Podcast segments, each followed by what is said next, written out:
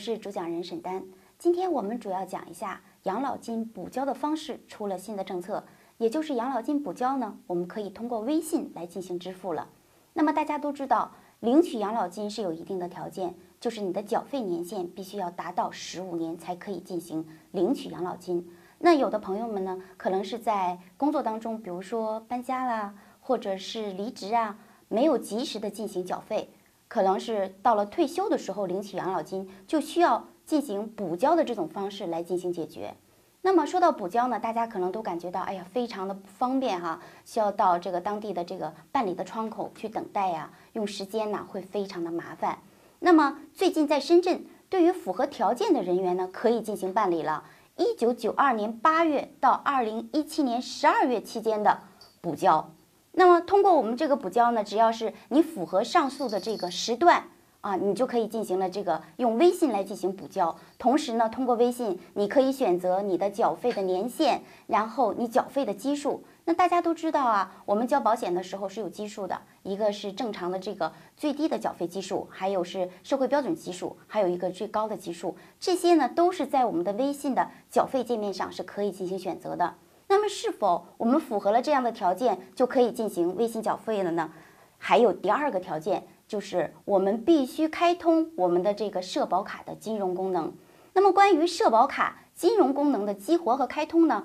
我们在前两天的这个视频当中有过详细的讲解。那么如果朋友们对此感兴趣的话，可以翻阅一下我们前几天的视频。那么我们回到现在这个话题，首先呢，就是你第二个条件，必须你的社保卡的金融功能是激活和开通的，这样呢，你就可以通过这种方式激活的这个银行卡的功能呢，直接存取进行缴费。不然的话，你就是需要带着你的这个社保卡，还有一个你真正的这种银行卡，就是储蓄的这种银行卡，到这个界面上来进行缴费，还需要认证，是非常麻烦的。那么我符合了以上的条件，还有第三个条件。也就是什么呢？你的职业是否是他允许的条件之内？什么叫他的职业呢？也就是你的灵活的这种自由职业人。那我可以举例说明，比如说你是一个现在在职的这个或者在校的大学生吧，全日制的，那你也有了社保卡，但是你是不允许以这种的。嗯，缴费方式来在微信上进行这个支付的，还有一种呢，就是我在单位进行过缴费，就是单位给我交过社保，那我现在可能离职了，自己交，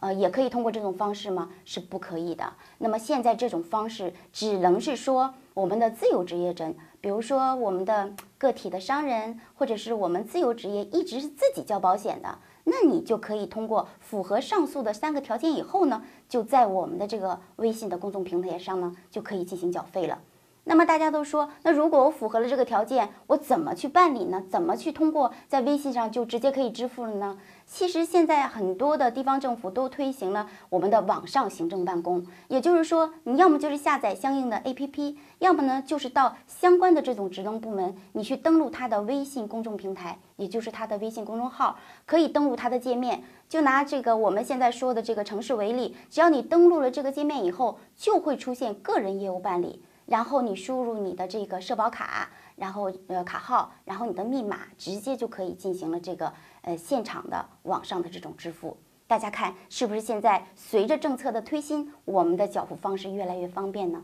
我们也希望在未来随着这种更新呢，我们这些在企业交过的，现在自己交的人呢，也可以陆续享用到这种比较便捷的缴费方式。那么大家对于我们今天讲的这个养老金缴费补缴的这种方式、政策以及申办的流程感兴趣的话，我们准备了一篇十分详尽的文章推送给大家。只要大家关注我们的公众号，在我们的公众号的关键词里边输入“等同交费”啊，就可以相应的这个文章呢推送给你。同时呢，也欢迎大家积极的留言与我们互动，我们会在第一时间给你进行回复。好了。